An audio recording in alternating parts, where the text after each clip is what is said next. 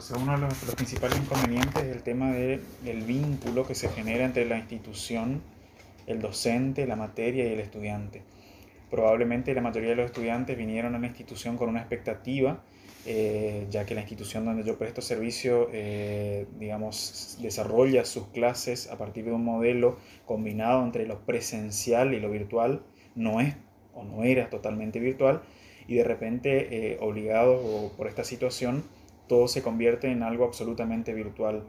Creo que esa expectativa se rompe y eso hace de que después el, vínculo del estudiante para con las materias o para con las carreras se, también se, rompa o se vea dañado. Entonces, a los docentes por ahí nos fue muy, de mucha dificultad mantener al grupo, eh, poder eh, mantener el vínculo con ellos, poder establecer canales de comunicación efectiva con ellos para el normal desarrollo. No solo por lo de las expectativas como uno de los problemas, otro de los problemas también eh, está relacionado con la expectativa y otro de los problemas... Con la, se, me hizo, una, una nube, pero lo que iba a decir era que a ver, uno era el tema de, esa expectativa. ¿Qué era lo que estaba? Pero si tenía otro Que hubo mayor deserción eh, el año pasado que años anteriores, justamente por el tema de la pandemia. Hubo muchos inscriptos a, a principio de año, tuvimos muchos inscriptos. Ah, lo que iba a decir, sí, ahí, te, te, contesto. Lo que, lo que iba a decir además es que ese, ese problema que, que, que, que yo identificaba no solamente se debería a la, situación de la pandemia eh, en lo institucional, sino que también en lo personal de cada estudiante. Así como a cada uno de nosotros nos afectó en lo personal en nuestra vida, vos de repente tenías a 30 o a 20 estudiantes con 20 situaciones de problemáticas distintas. Mucha gente perdió el trabajo, otras personas tuvieron que adaptarse a la modalidad o la metodología de trabajo. Como nosotros trabajamos con adultos, eh, jóvenes y adultos en su mayoría eh, que están inmersos en el, en el sistema de trabajo, están trabajando en el trabajo formal, principalmente, eh, eso también después termina afectando. Hay cambios de horario, hay exigencias en cuanto a, lo virtual desde lo laboral, entonces terminan poniendo de alguna manera en segundo plano esa carrera o esa propuesta formativa que ellos eligieron. Creo que esa, esas fueron las, dos mayores complejidades, exceptuando la complejidad técnica y tecnológica y de conectividad. Y, y en cuanto a dificultades así por ahí de, de manejo, de conocimiento de parte de los alumnos, de imposibilidad, no de los dispositivos o de internet, pero que tuviste problemas así, que no lo podían, no podían manejar, las herramientas, no sabían cómo. Eh, sí, fue, eh, eh, podemos decir que cuando uno rompe en, en, lo educativo, cuando uno rompe algo que está previamente establecido o que forma parte del, del del contrato que uno hace con el estudiante, porque uno hace un contrato a través del programa, ¿no es cierto?, donde se establecen las pautas y las reglas y de repente eso se ve afectado y modificado. Eso hace que uno entre en una situación de conflicto, ¿no es cierto? Eh, docente y estudiante entramos en una situación de conflicto, pero este en este caso por, por, por, por situaciones externas a esas dos personas. Y ahí es donde ese conflicto, muchos, muchos de los estudiantes vieron ese conflicto como una oportunidad. Y muchos docentes también vimos esa situación de conflicto como una oportunidad. ¿Una oportunidad de qué? De repensar nuestra práctica, de repensar nuestra rutina, nuestro modo y nuestra forma de hacer las cosas. Eso pasó de los dos lados. Por ende, hay experiencias positivas como la que te estoy contando, que hizo que muchos estudiantes eh, que por ahí en lo presencial o en otras situaciones eh, no, no, tenían tanta participación, de repente se encontraron más cómodos o más a gusto con esa situación. Y por otro lado tenemos, tenemos una situación inversa donde se pueden...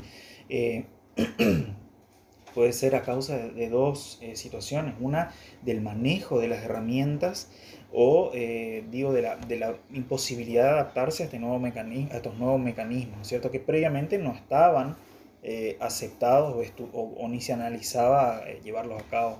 Creo que ese es el... O sea que yo pensaba en, en, preguntarte si vos podías colaborar en esto conmigo porque veo que, que vos sos un profe tecnólogo, donde vos manejar distintas herramientas, las metes en tu clase. Estoy al tanto de eso. Por eso, justamente, eh, bueno, y, elegir la Gaby para, para hacer una consulta de, este tipo porque sé que que era alguien que me, que me podía ayudar.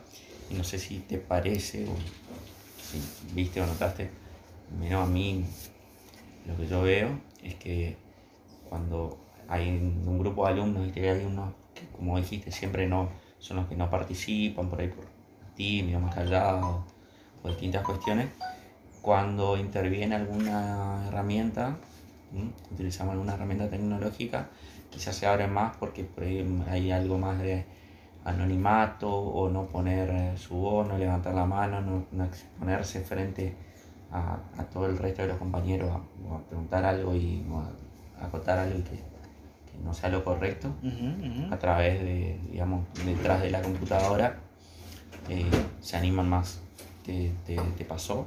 Sí, sí, sí, sí, son las, tener las dos situaciones, el, que, el, que, el que vio incrementado, o sea, uno observa que tiene como eh, pudo afianzarse a esas herramientas e incrementar su, su, rendimiento académico, por decirlo de alguna manera, y aquellas personas que, que, por ahí se vieron afectadas. Pero, pero sí, hay muchos estudiantes que sí, que, que, se sintieron, me parece, en un ambiente más cómodo. El tema es que en el caso de nuestra institución y de la materia que, doy yo, la particularidad fue que la, nosotros ya veníamos incorporando las TICs como herramienta de aprendizajes desde, desde, los, desde el comienzo y siempre tratando de innovar o incorporar aquellas herramientas nuevas que iban surgiendo eh, a raíz de la demanda que tenías en la propia materia.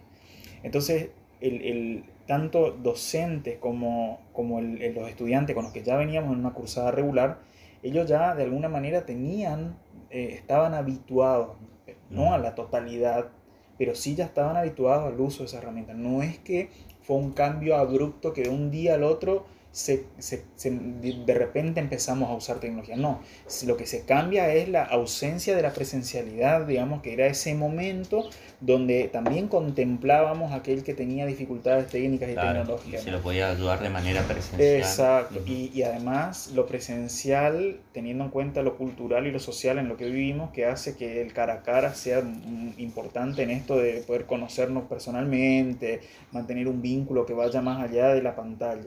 Eso era lo que permitía, porque el presencial que se vio después afectado en lo, virtual, que deja de existir o existe de otra manera. Se repiensa esa parte. Pero lo otro, en cuanto al uso de la herramienta, ya estábamos bastante habituados. Por eso, en mi caso, no me costó, y ni a los estudiantes, ni a la materia, mucho. Sí, hubieron dificultades y hubieron conflictos, pero no fueron demasiados, ¿no? Gracias. No, no, no, Pero, Oh, thank you.